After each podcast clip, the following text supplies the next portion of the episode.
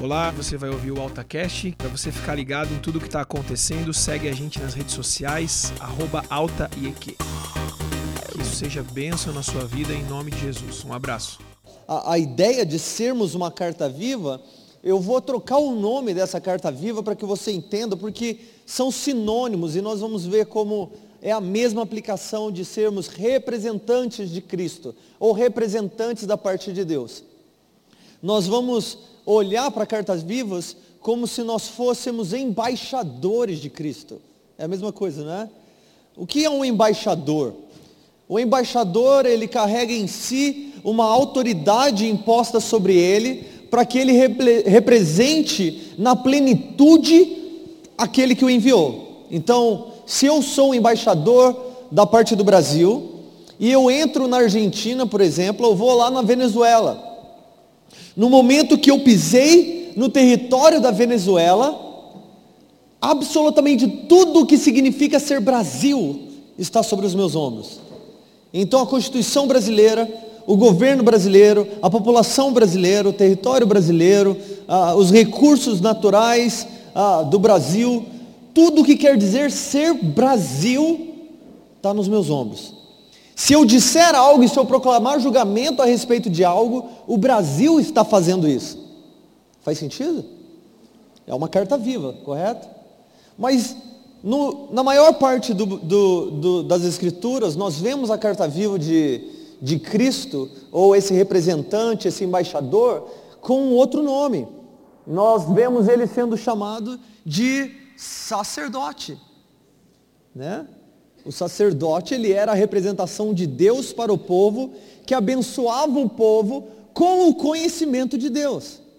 E se eu pergunto para vocês hoje, quem foi o primeiro sacerdote? Talvez a sua resposta seja Arão. Né? Arão, da linhagem de Arão veio todo o, o sacerdócio daqueles que faziam parte da tribo de Levi. Mas eu quero te levar numa jornada, nesse pouco tempo que eu tenho, para que você entenda que a questão de sermos sacerdotes de Deus está muito além de simplesmente uma tribo na nação de Israel ter sido chamada para representar Deus. De que toda a humanidade não somente foi chamada para fazer algo que é interessante da parte de Deus, mas de que toda a humanidade foi criada para essa função. Ok? Então abre comigo lá em, em Gênesis. Gênesis fica depois do índice.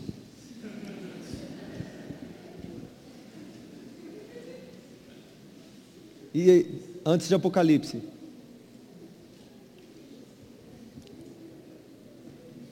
Eu amo Gênesis. Quem ama Gênesis aqui? Tem aqueles, tem aquele cara que é absolutamente apaixonado por Gênesis. Alguém? Tipo, eu só quero ler Gênesis. Tem alguém aqui? Sempre tem. Não? Estou sozinho então. Eu amo Gênesis. Ah, o capítulo antes do 2. Gênesis capítulo 1. Eu quero que você entenda a história de uma maneira diferente, talvez. Talvez você nunca ouviu falar da criação da maneira que eu vou te falar agora. E eu espero que isso esclareça muita coisa. Antes de começar, pegue o seu, a sua Bíblia de papel, porque a tua do celular você não vai conseguir fazer isso. Pegue lá no Êxodo 20, entre 19 a 30. Coloca aí, entre 19 a 30 e segure suas páginas assim. Gênesis 1 até Êxodo 19 a 30 lá. Segure para mim, eu quero que vocês entendam algo. Porque é importante para o contexto daquilo que eu vou falar. Eu não posso levantar muito minha Bíblia porque ela está caindo aos pedaços. Conseguiram? Êxodo fica logo depois de Gênesis, olha só. Mistério, vim lá de Floripa só para ensinar isso. Pegaram, seguraram sim? Tá vendo esse tantinho de Bíblia que você tem aí? Esse tanto de Bíblia, tudo que está escrito aí dentro, nesse inteirinha entre Gênesis 1 até Êxodo 19, 20, 30 ali, tudo isso nós chamamos de pré-história.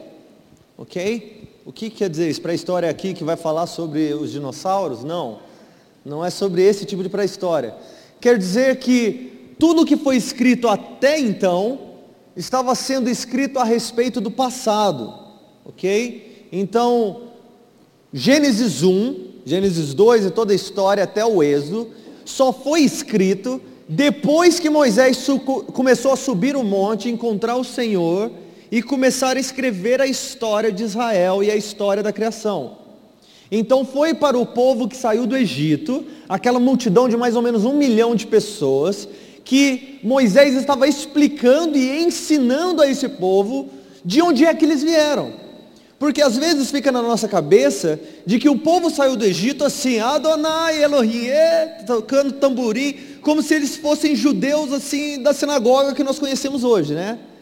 Mas imagine que esse povo que veio da tribo de, de José, ou da tribo de Jacó, Isaac, Abraão, quando eles entraram no Egito, eles permaneceram ali, eles cuidaram da sua cultura, mantiveram o máximo que eles puderam, mas mesmo assim, eles ficaram dentro do Egito por 400 anos.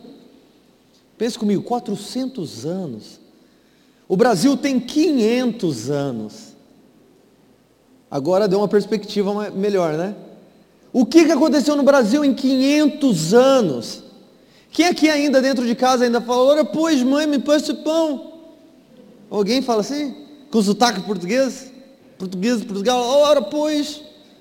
Ninguém, ninguém fala. 500 anos é o suficiente para matar uma cultura e começar uma nova. É o suficiente para que nós criemos sotaques para todo lado, em regiões e diferentes famílias falam com, com expressões diferentes.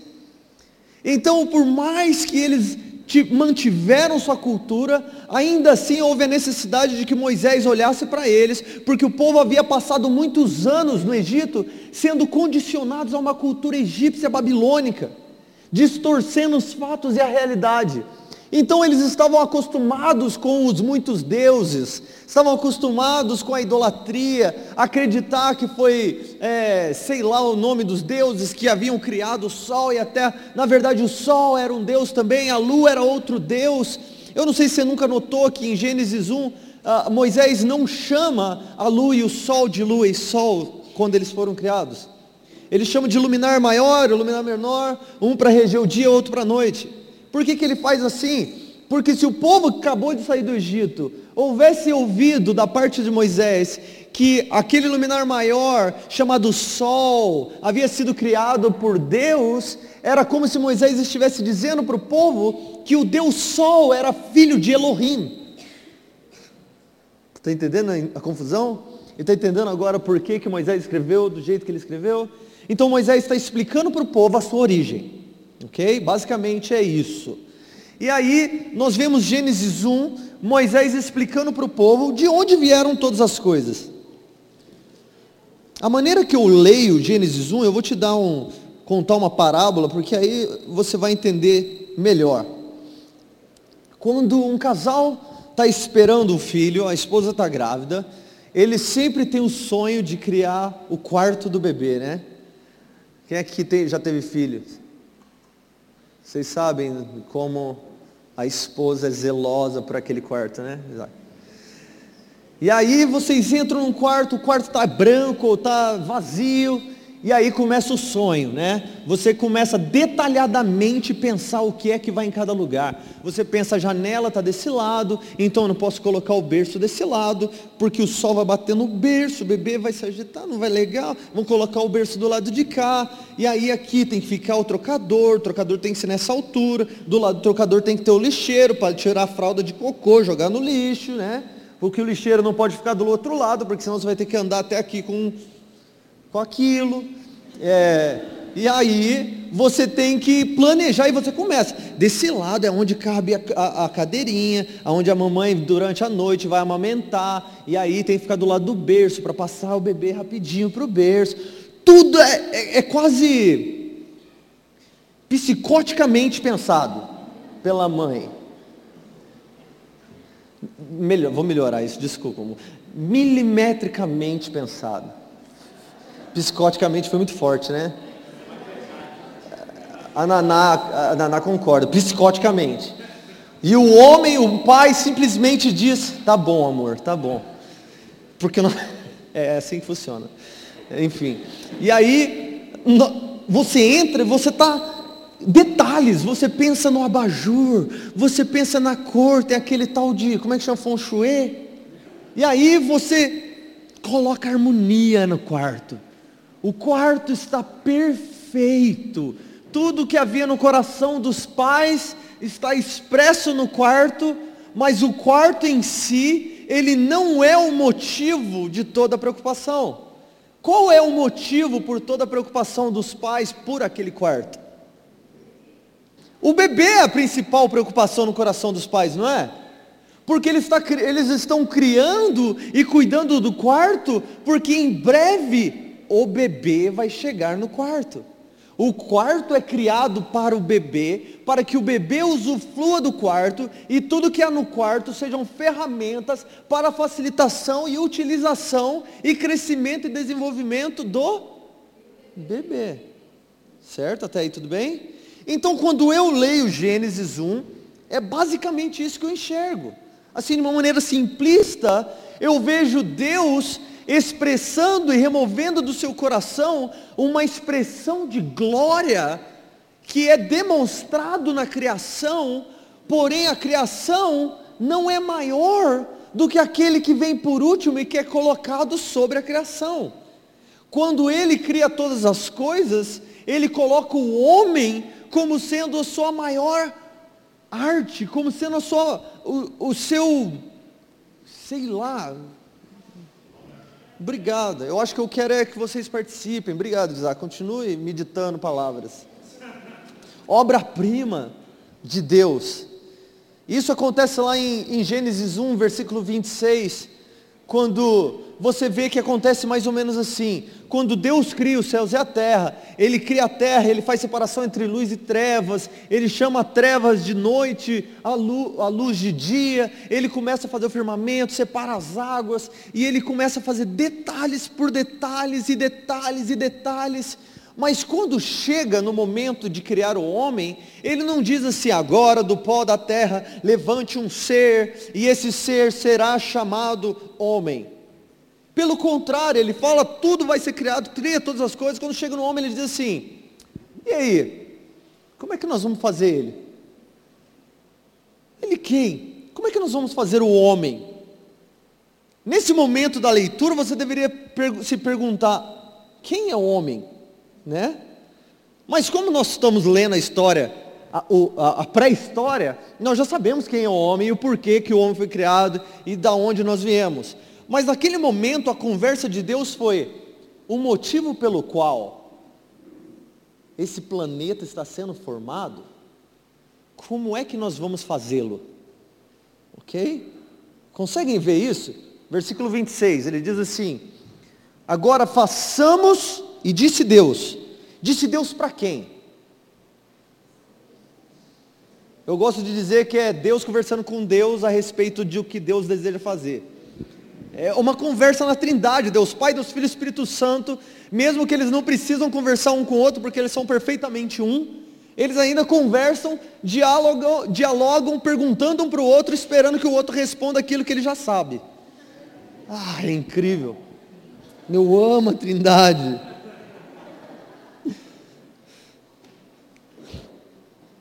Trindade. Tente ignorá-la e você perderá sua alma. Tente explicá-la e você perderá sua cabeça. É? E aí ele disse assim: E disse Deus para Deus a respeito do que Deus deseja fazer: Façamos o homem. Até agora, o homem não tinha sido parte do assunto. Mas para eles, eles já sabiam que o homem viria. Então, aquilo pelo qual a gente já falou e porque tudo isso está sendo criado, Façamos ele a nossa imagem, a nossa semelhança. E domine ele com, sobre os peixes do mar, sobre as aves do céu, sobre o gado, sobre os animais selvagens, sobre todo animal rastejante que se arraste sobre a terra. E Deus criou o homem sua imagem e a, a sua imagem, a imagem de Deus o criou. Homem e mulher os criou. E Deus os abençoou, e Deus lhe disse: frutificai, multiplicai-vos, e enchei a terra, e sujeitai-a, e dominai, sobre dominai sobre os peixes do mar, sobre as aves do céu, sobre todo o animal que se move sobre a terra.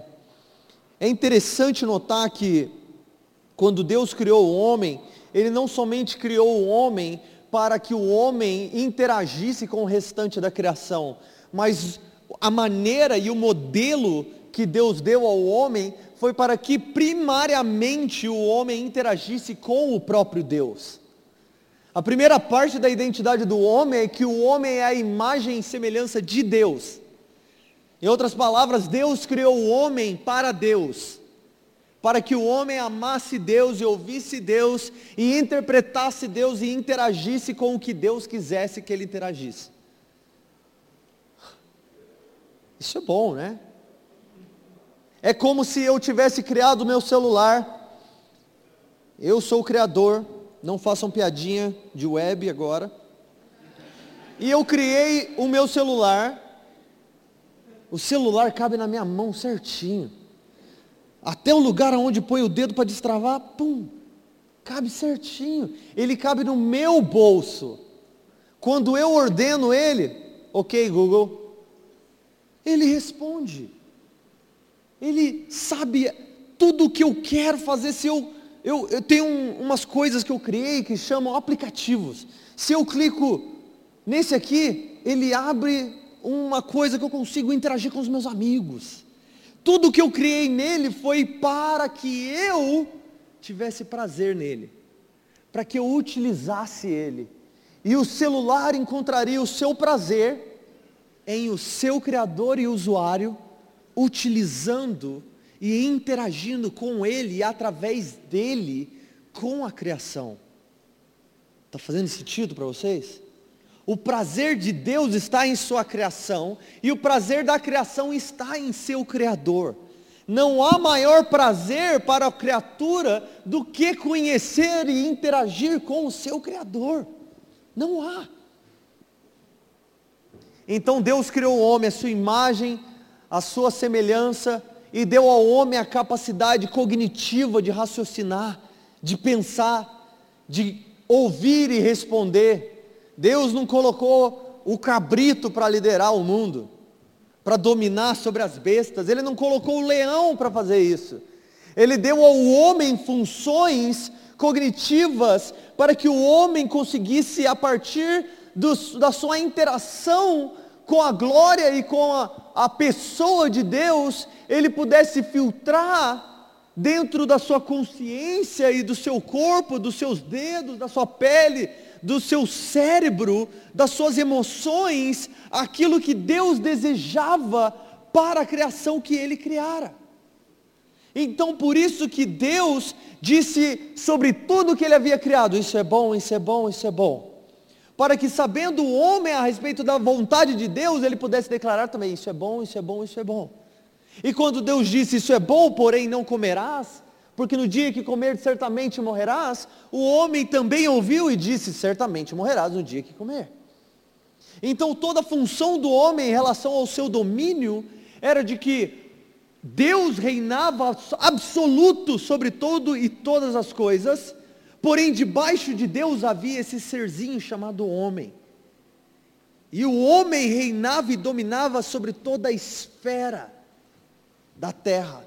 Para isso o homem havia sido colocado na terra. O homem era o embaixador dos céus, o embaixador de Deus na terra, para que o homem pudesse guardar tudo aquilo que está no coração de Deus e demonstrar a criação de Deus quem é o seu Criador. Por isso nós somos cartas vivas de Deus. Agora, fica ainda mais claro se nós observarmos um pouquinho da vida de Adão, da vida de, de Adão e Eva, dentro do jardim. Vocês querem ir lá um pouquinho? Vamos lá? A primeira pergunta é: quem veio primeiro? Não é o homem a galinha, o ovo a galinha. Quem veio primeiro? O homem ou o jardim? Vamos lá, vamos lá, calma. O homem, levanta a mão. Uma, dois, ok, dois. O jardim, não quis participar. Pois, até tu, Brutus. Ok, maioria declarou que o jardim veio primeiro. Isso, na verdade, demonstra algo que você talvez não queira confessar, mas eu confesso por você. Nós acreditamos muitas vezes que o jardim é toda a extensão da terra, não é? Você imagina o mundo inteiro é o jardim antes do pecado, não é? Sim, alguém confessa? Ninguém quer confessar, ok. Aí você pensa, Adão caminhou sobre a terra inteira, e a terra inteira era o jardim, até que ele peca e ele é lançado para fora do jardim. Aí você, não, tem um problema, peraí. Peraí, vamos reduzir o jardim um pouquinho. Aí agora você pode sair. Opa! Estou aqui só nesse quadradinho, Deus. Ô oh, Senhor, trai, dá mais espaço para mim. Você não confessa, mas muitas vezes você imaginou a terra inteira como jardim. Então vamos ler esse versículo aqui. Capítulo 2, versículo 7. E formou o Senhor Deus o homem do pó da terra, e soprou em suas narinas o fôlego de vida. O homem viveu. Ele foi feito alma vivente. Agora ele consegue interagir com Deus. E então plantou o Senhor Deus um jardim no Éden, do lado oriental e colocou ali o homem que havia criado. Ok. Quem é que escreveu Gênesis? Ok, tá bom. E para quem que ele escreveu? Para os israelitas que haviam saído do Egito, para entender a respeito das origens.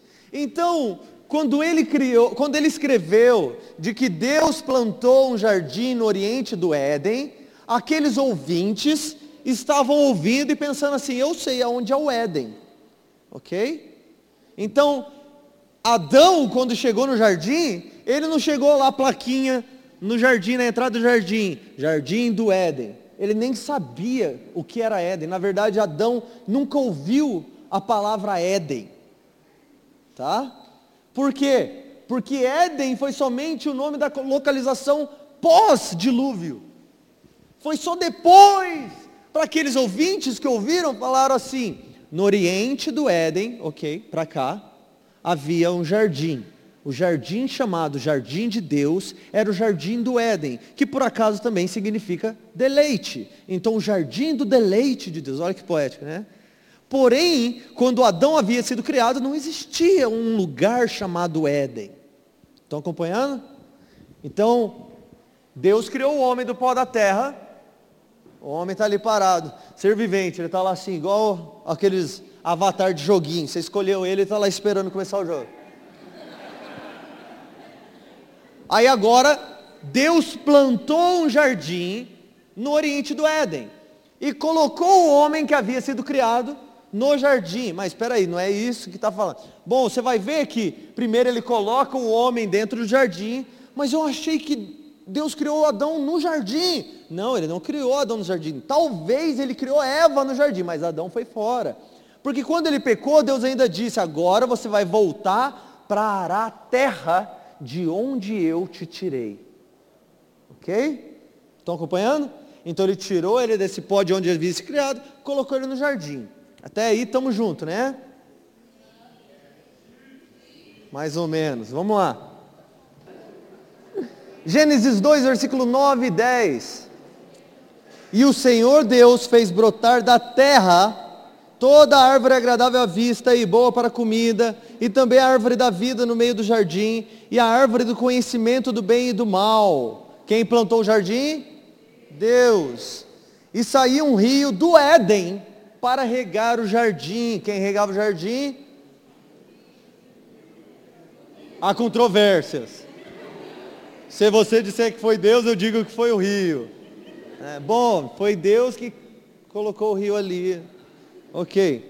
Melhor então, Gênesis 2,6. Um vapor, porém, subia da terra e regava toda a face da terra.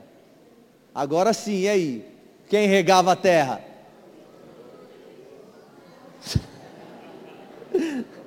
Gênesis 3,17. Isso já é depois do pecado.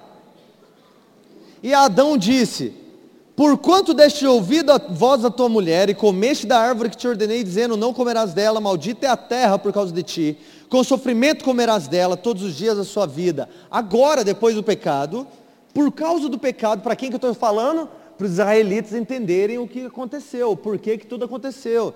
Aí ele diz: Agora, espinhos e ervas daninhas também a terra te produzirá, e comerás a erva do campo. Ok? De onde vieram os espinhos, as ervas do campo, as pragas, a terra dura?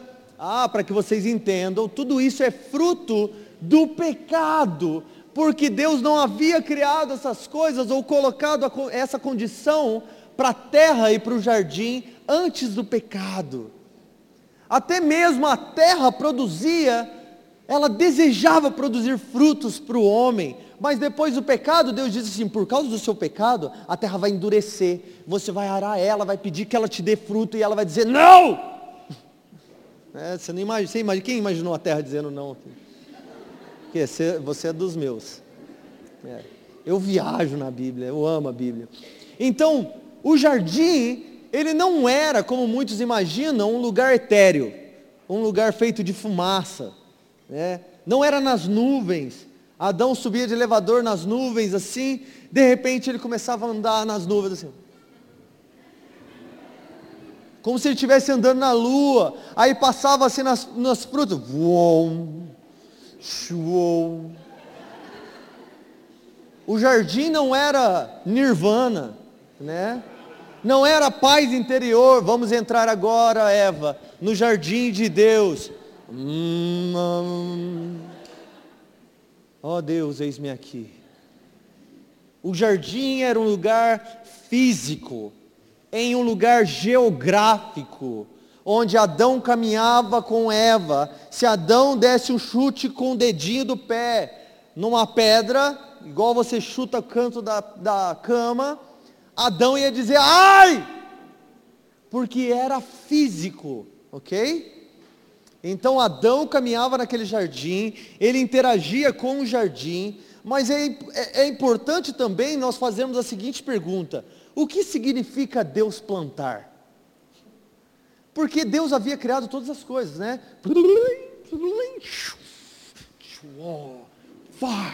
né? Mas quando fala do jardim, ele já tinha criado tudo, já tinha criado o homem. Mas aí agora diz que então Deus plantou um jardim no Éden.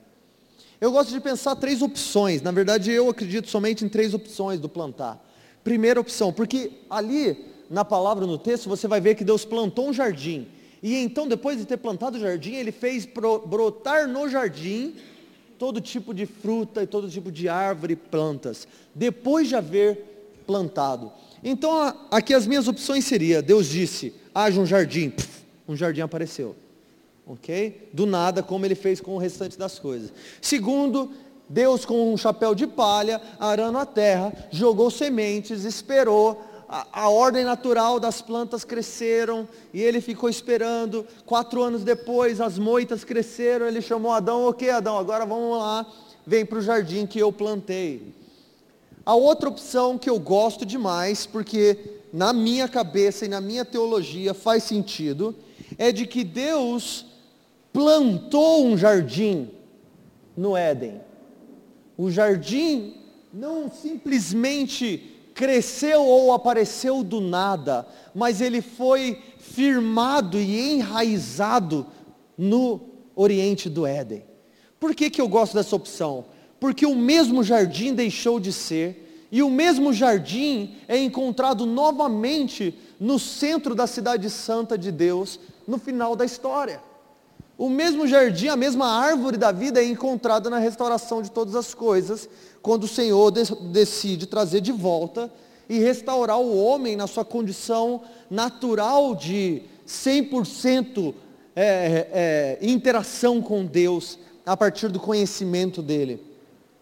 Então é importante para mim que você entenda de que o homem é muito mais do que um simples fazendeiro. Porque pensa comigo agora, se o, o homem não regava, né, vocês, vocês viram, o homem não plantou, o homem não matava pragas, o homem não removia espinhos, não removia ervas daninhas.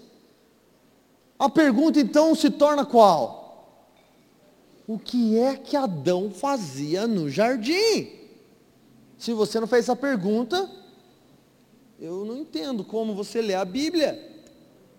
Porque é óbvio que ele foi colocado lá para uma função. Nós sabemos que depois do pecado ele arou a terra. Nós sabemos que isso também era parte da sua função de dominar a terra. Ele precisaria ordenar a ordem natural da criação. Porém, eu acredito que era muito mais do que simplesmente cuidar de um pomar. Leia comigo, capítulo 2, versículo 15. E o Senhor Deus for, tomou o homem e o colocou no jardim do Éden, para que o homem cultivasse e guardasse. O que está na sua Bíblia aí? para lavrar e guardar, para cultivar e guardar. Eu uso uma ferramenta que eu gosto muito para estudar, chamada concordância Strong. Quem já ouviu falar da Strong? Poucos. A, a, ideia da Strong é que ela pegou as palavras no original e atribuiu a cada palavra um número específico para que ele, para que ele pudesse traz, uh, uh, acompanhar onde quer que essa palavra fosse usada no original, independente das suas traduções. Então, digamos que a palavra, sei lá, raia, que é, é traduzida como vida, ou traduzida como ser, ou traduzida como guarda-chuva. Independente de qual seria a tradução no contexto da palavra na frase, aquela mesma tradução seria acompanhada com um número. Então você pega a Strong e você lê o que é que aquela palavra no, ori no original significava e qual é a qualificação dela na tradução do original. Legal, né? Interessante, facilita para nós. Então vamos ver o que, é que essas duas palavras, lavrar e guardar, que parecem ser tão simples e tão básicas que a gente nunca questiona o que é que Adão foi fazer no jardim. Eu quero que você acompanhe comigo. A primeira palavra, o número dela é 5647, se um dia você quiser pesquisar ela, e é a palavra aved, A-B-A-D, aved. E essa palavra significa lavrar, servir, vestir, trabalhar ou ser trabalhado. Então aved quer dizer lavrar, trabalhar, servir ou ser trabalhado. Ah, Vamos ver alguns versículos onde essa palavra foi usada, só para você ver como é que o contexto da palavra dá sentido ao que Adão fazia no jardim. Então, Êxodo 7,16, quando Deus manda Moisés libertar o povo do Egito, ele diz o que para Faraó? Deixe o meu povo ir para que me participa comigo. Adorem, ou sirvam, ou façam alguma coisa. Abra a Bíblia, gente, por favor, acompanha comigo para que me sirvam no deserto, ou para que me adorem no deserto. A palavra adore ou sirva é aved. Imagina se Deus estava pedindo para o Moisés libertar o povo do Egito para que eles lavrassem no deserto. Moisés, liberta o meu povo para que eles cultivem pocã, bergamota, sei lá como é que você chama aqui, no meio do deserto. Eu quero um pomar no deserto, Moisés. Não faz sentido.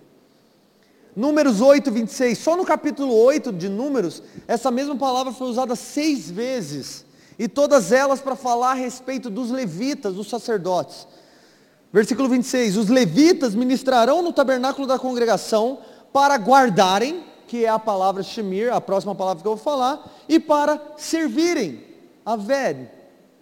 As duas palavras usadas para dar ordem a Adão, o que ele deveria fazer dentro do jardim, são exatamente as duas palavras que definem a função do levita dentro do tabernáculo de Deus.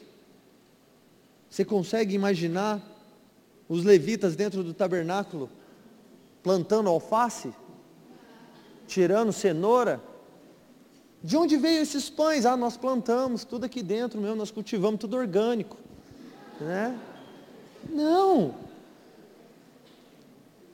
A próxima palavra, para resumir, a próxima palavra, 8104, é a palavra shemir. É S-H-A-M-M-A-R, shemir. E quer dizer guardar, cultivar ou observar. Eu posso pegar o meu celular e shemir no bolso. Guardando do bolso.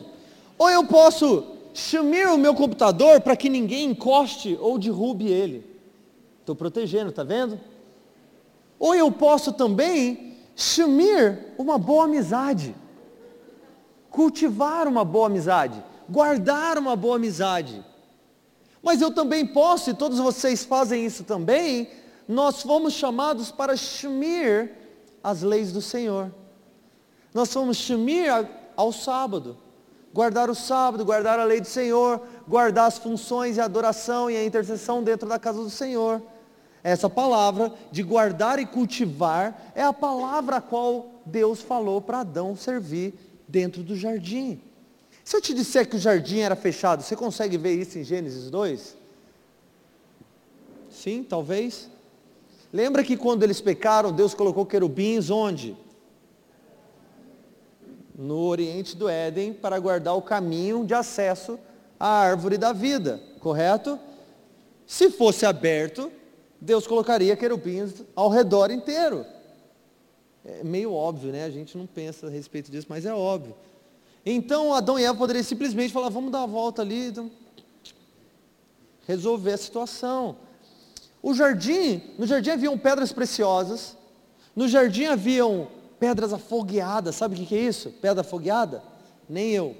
Não faço ideia o que é, mas eu vejo nas escrituras que lá no jardim de Deus tinham pedras afogueadas. Em muitos dos lugares, o jardim de Deus é chamado também, sabe como? De monte de Deus. E se o jardim fosse também um monte santo de Deus? Você começa a imaginar quem subirá ao monte santo de Deus, quem entrará no seu santo monte, no seu santuário, né? Então, o jardim como sendo um lugar de trabalho de Adão, eu quero aqui fazer duas afirmações bem ousadas para a gente continuar. Eu quero que você entenda, e talvez isso seja uma conclusão que você já fez há muito tempo. Primeiro, de que o jardim não era um simples pomar ou uma plantação ou uma horta de alface. De que o jardim era um verdadeiro tabernáculo de Deus. De que o jardim era um templo de Deus, onde Deus era adorado, era encontrado por Adão e ele servia a Deus dentro daquele lugar. Tanto que tanto o tabernáculo de Moisés, quanto o templo de Davi e de Salomão, eles estavam justamente representando, muitas vezes, o jardim, ou eles eram sombra daquilo que era verdadeiro, e aquilo que era verdadeiro é justamente a nova Jerusalém que vai voltar no final dos tempos, vai descer à terra, que é também o jardim. Loucura, né? E a outra, e, e, eu estou dizendo, é uma declaração ousada. Eu não quero que você saia simplesmente dizendo que o web disse, eu quero que você, isso te impulsione num estudo que vai te fazer apaixonado pela glória das Escrituras. Segunda coisa que eu quero declarar é de que Adão não era um simples fazendeiro, de que ele era um verdadeiro sacerdote diante de Deus. Quando Adão pecou, Deus caminhando no jardim, Deus pergunta para Adão, onde é que você está? A pergunta não era Deus, é, Deus falando, eu não sei onde você está. Era muito mais Adão, onde é que você está que você não está onde você deveria estar. O que é que você está fazendo que você não está fazendo o que você deveria estar fazendo? Porque eu te criei para interagir comigo. Eu te coloquei no jardim para que você cultivasse guardasse na minha presença. Onde é que você está que você não está onde eu estou? Eu estou no lugar de encontro. Onde é que você está? O pecado fez com que o homem se tornasse dependente do raciocínio e do julgamento da parte de Deus, dando a ele a liberdade de. Liberdade é, é, é meio. muito fácil, mas a responsabilidade de julgar por si mesmo o que era certo e o que era errado. E a partir do momento que ele come, todos os seus julgamentos foram errados. Por exemplo, Eles comeram e imediatamente seus olhos foram abertos. Estamos pelados. E estar pelado é ruim. Vamos nos esconder, porque esconder de Deus é bom. Ouvimos a voz de Deus, vamos esconder na moita, porque ouvir a voz de Deus é ruim. Todos os julgamentos nossos são errados. Se não é a verdade e a luz de Deus brilhando no nosso coração, eu te digo, todos os nossos julgamentos são péssimos. Oh, quantas vezes já pedi para Deus, meu Deus, me, me transforma num robô. Que eu simplesmente te obedeça e te agrade, porque toda vez que eu tenho que decidir, eu decido pelo que é errado. Mais alguém assim? Ô oh, povinho carnal, viu? Misericórdia, Deus. Tanto que a promessa da nova aliança é justamente isso. Eu escreverei em seus corações as minhas leis. Não haverá mais necessidade de um ensinar ao outro, mas vocês ouvirão da própria boca do Senhor as suas leis. Essa é a restauração e aí nós vemos que depois disso surge Moisés, que é justamente quem leva o povo de novo à presença de Deus. Quando Deus aparece lá em Êxodo 19 para o povo, com toda a sua glória, Deus justamente disse para ele: Eu estou aparecendo para vocês, porque eu quero que vocês obedeçam às minhas leis. Se vocês ouvirem os meus mandamentos e obedecerem, vocês serão para mim uma nação de sacerdotes. Não uma tribo de sacerdotes, uma nação inteira de sacerdotes. O povo ouve aquilo e fala: Que incrível, nós queremos. Deus aparece. Quando Deus aparece, o povo, não, nós não queremos. Isso é muito. Isso é muito, abaixa o volume da glória, Moisés, abaixa o nível. Vamos fazer assim, você sobe, fala com Deus e vem e fala para a gente. Aí a gente aguenta a verdade de Deus. Aí a gente aguenta ouvir as palavras da boca de Deus. Moisés fala assim, vocês estão loucos. Deus veio para justamente testar o seu coração, porque é necessário que o temor do Senhor esteja sempre diante de vós, a fim de que não pequeis. O povo fica, Moisés sobe na presença de Deus. Moisés é, se acostuma, lá para a sétima vez que ele sobe na presença de Deus, o que, que acontece? Moisés descendo do monte do Senhor, não havia percebido que o seu rosto brilhava por haver estado com Deus. Imagine se uma nação de um milhão de pessoas que saíram do Egito fossem realmente uma nação de sacerdotes, agora um milhão de pessoas com o rosto brilhando, representando como cartas vivas a glória de Deus que eles conheciam e caminhavam com eles. Mas mesmo assim eles olharam para Moisés, nós não queremos Deus porque Deus é muito glorioso. Vai você, Moisés. Moisés começa a interagir com Deus, Moisés começa a se parecer com Deus. Ao se parecer com Deus, ele desce o povo. Ah, não, também não queremos alguém que se pareça com Deus. Abaixa o volume, abaixa o nível da glória. Vamos colocar um véuzinho.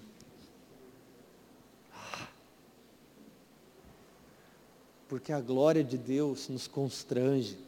A glória de Deus expõe a escuridão dos nossos corações. A glória de Deus ordena que nós o adoremos e nós o obedeçamos. Quando nós vemos a glória de Deus, nós não podemos fugir dela. Por isso é melhor tampá-la para que nós possamos continuar aqui entre o pecado e a santidade. Até onde nós podemos ir? Até onde nós podemos ir sem ser chamados de pecador, sem ser chamado de adúltero? Até onde eu posso ir sem ser chamado de mentiroso, sem ser chamado de ladrão, sem ser chamado de assassino? Né? Vamos colocar um véuzinho, porque com um véuzinho, Moisés continua sendo um mensageiro, mas ele não é uma expressão exata daquilo que Deus deseja ser. E aí nós temos o verdadeiro sacerdote que vem depois, que é Cristo Jesus, e é Ele quem nos enche com o Espírito Santo. E é o Espírito Santo que de dentro para fora nos revela a glória de Deus. E é esse fogo, esse selo que é o Espírito Santo. A palavra diz que o Espírito Santo é o selo em nós, a garantia da glorificação dos nossos corpos, que é a adoção como filho. Eu não sei se aqui funcionava assim, mas antigamente lá em Minas, quando minha mãe ia no mercado, ela pedia para entregar em casa, e aí eles encaixotavam tudo naqueles caixotes. Tinha isso aqui? Pastor Silas lembra dessa época. Eu lembro. Aí eles colocavam aquele monte de caixote e eles colocavam um papel escrito o nome da minha mãe e o endereço da minha mãe. Só. O que, que era aquilo? Aquela etiqueta era o selo, era a garantia que dizia: essa compra já foi paga e ninguém mais pode pegar ela. Por quê? Porque aquele que pagou o preço está esperando a entrega dela. O Espírito Santo é justamente esse selo em nós que não permite que nós sejamos comprados por outro Deus ou por outro Senhor, porque nós absolutamente já somos dele. Ponto. Nos encheu com o Espírito Santo de fogo, nos deu poder do alto, e agora Paulo fala: vós sois cartas vivas da parte de Deus. O que, que aconteceu? A glória e a função que nós perdemos no pecado de Adão, nós reconciliamos, foi reconciliado a nós por meio de Cristo Jesus, que veio justamente fazer o que Adão não fez. E veio justamente tomar o que Adão perdeu, que era autoridade sobre toda a criação. E agora o embaixador celeste novamente na terra, aquele que é criado do céu, aquele que veio do céu para dar vida, agora ele enche-nos de autoridade e de poder para novamente dominar sobre a terra, para novamente consagrar a terra para o Senhor Deus, para que nós possamos conhecer o Senhor e proclamá-lo, para que nós possamos glorificá-lo através das nossas atitudes no meio da criação, de tudo aquilo que foi criado. Agora sim, abre lá em 2 Coríntios 3 de novo. Agora eu vou amarrar o lacinho em tudo que eu falei. Moisés fala que nós somos cartas vivas e tal.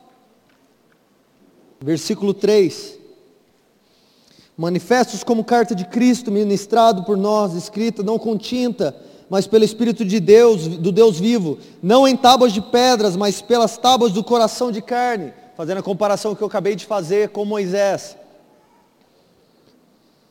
E é por meio de Cristo que temos tal confiança em Deus, não sejamos capazes de pensar alguma coisa como se viesse de nós mesmos, mas a nossa capacidade vem de Deus.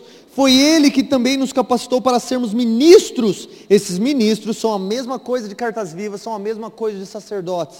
Sermos sacerdotes de uma nova aliança, não da letra, mas do Espírito, porque a letra mata, mas o Espírito vivifica. Se o, se o ministério da morte, gravado com letras em pedra, veio em glória, na face de Moisés, de maneira que os filhos de Israel não podiam fixar os olhos no rosto de Moisés por causa do seu brilho que estava se dissipando, como não será maior a glória e o ministério do Espírito? Porque se o ministério que traz condenação já era glorioso, quanto mais glorioso ainda será o ministério que traz a justiça. Pois na verdade o que foi glorioso deixou de sê-lo em comparação com a glória extremamente maior. Porque se o que estava se dissipando já era glorioso na face de Moisés, muito mais glorioso será o que vai permanecer em nós, que é o Espírito Santo, é a glória, aquilo que nos glorifica. Tendo, pois, tal esperança, valemos-nos muito de confiança no falar e não somos como Moisés que coloca um véu sobre o rosto, para que os israelitas não fixem os seus olhos no restante da glória que se dissipa. Mas a mente deles se tornou insensível, pois até hoje, quando ouvem a leitura da antiga aliança, o mesmo véu permanece e não lhe é tirado, pois somente em Cristo ele é removido. Sim, até hoje, sempre que Moisés é lido, há um véu sobre o coração deles. Contudo, quando um deles se converte, o véu é retirado. Aqui, olha que incrível. Nós não somos como Moisés, que mesmo havendo enxergado e conhecido a glória de Deus, diminuiu a glória no seu estilo de vida para que ele fosse aceito por aqueles que o viam e ouviam. Moisés, uma carta viva, porém, com a glória diminuída. E a glória diminuída do estilo de vida de Moisés, que já era gloriosa, ainda assim criou um problema naqueles que o ouviam. Qual é o problema? Eles nunca compreenderam a verdade. Eles nunca encontraram a justiça de Deus.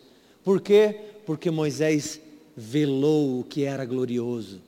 impedindo que a glória de Deus constrangisse o coração humano, impedindo que, o, que a glória de Deus confrontasse o pecado daqueles que estavam à volta de Moisés. E Moisés diminuiu a glória. Quantas vezes você e eu fazemos a mesma coisa, falando com os nossos amigos ou sendo um crente meia boca, ou um crente agente secreto, ou um crente que colocou um véu tão grosso que nem mesmo glória é vista na nossa vida. As nossas atitudes são tão fracas que ninguém olha para nós e encontra a glória de Deus, ou encontra as verdades e a vida de Deus em nós. Nós somos todos menos sacerdotes carregando a luz de Cristo em nós. E aí, aí agora Paulo finaliza dizendo o seguinte: o Senhor é Espírito, e onde está o Espírito do Senhor, aí a liberdade. Mas todos nós, com o rosto descoberto, refletindo com o espelho a glória de Deus, somos transformados de glória em glória, na mesma imagem do Senhor, que vem do Espírito do Senhor. Nós usamos esse versículo muito bonitinho para a gente poder pular, para a gente poder gritar, para a gente poder dançar. Legal, dance, pule, grite, faça o que você quiser. Você também tem essa liberdade. Mas o que Paulo está dizendo não é a liberdade para que nós façamos o que nós quisermos. O que ele está falando é que o Espírito Santo de Deus em nós nos livra do medo da morte e das consequências de falar a verdade e declarar justiça por sermos cartas vivas da parte de Cristo. Estou compreendendo? O Espírito que traz liberdade é o Espírito que remove o véu de nós que conhecemos a Deus. Não é daqueles que leem as Escrituras. Não é daqueles que não conseguem dançar durante o culto. O Espírito Santo de Deus é aquela liberdade que remove de nós o medo para que nós vivamos livremente diante de Deus e dos homens, porque para isso nós fomos criados, como sacerdotes representantes da glória de Deus e dos céus na terra. Por isso que nós não devemos temer. E aí ele diz: e por isso nós somos como alguém que contempla um espelho. Na verdade, nós somos um espelho. E enquanto nós estamos na frente do Senhor, nós refletimos a glória do Senhor. Mas para que nós refletamos a glória do Senhor, é preciso que nós estejamos na frente do Senhor. E no momento, enquanto nós estamos constantemente refletindo a glória do Senhor, nós somos transformados pela glória que nós encontramos. E a glória do Senhor começa a mudar quem nós somos, como mudou Moisés. E nós deixamos de ser espelho. E nós somos transformados na mesma imagem daquele que nós antes refletimos. É essa liberdade que eu quero que você busque. É essa liberdade que eu quero que você caminhe. É nessa liberdade que eu quero uma juventude no Brasil pregando o Evangelho não para que nós tenhamos muitos seguidores, mas porque nós somos livres do medo, porque nós somos livres das consequências. A morte não tem lugar em nós. A morte que é consequência do pecado de Adão e colocou um véu superior ao véu de Moisés sobre Adão, removendo toda a glória e o sentido de Adão estar naquele jardim, aquela glória, aquela glória que foi contaminada ou que foi absorvida de maneira que os, os israelitas não podiam enxergar Deus em Moisés, agora em nós não. Morrer é lucro, mas viver é Cristo.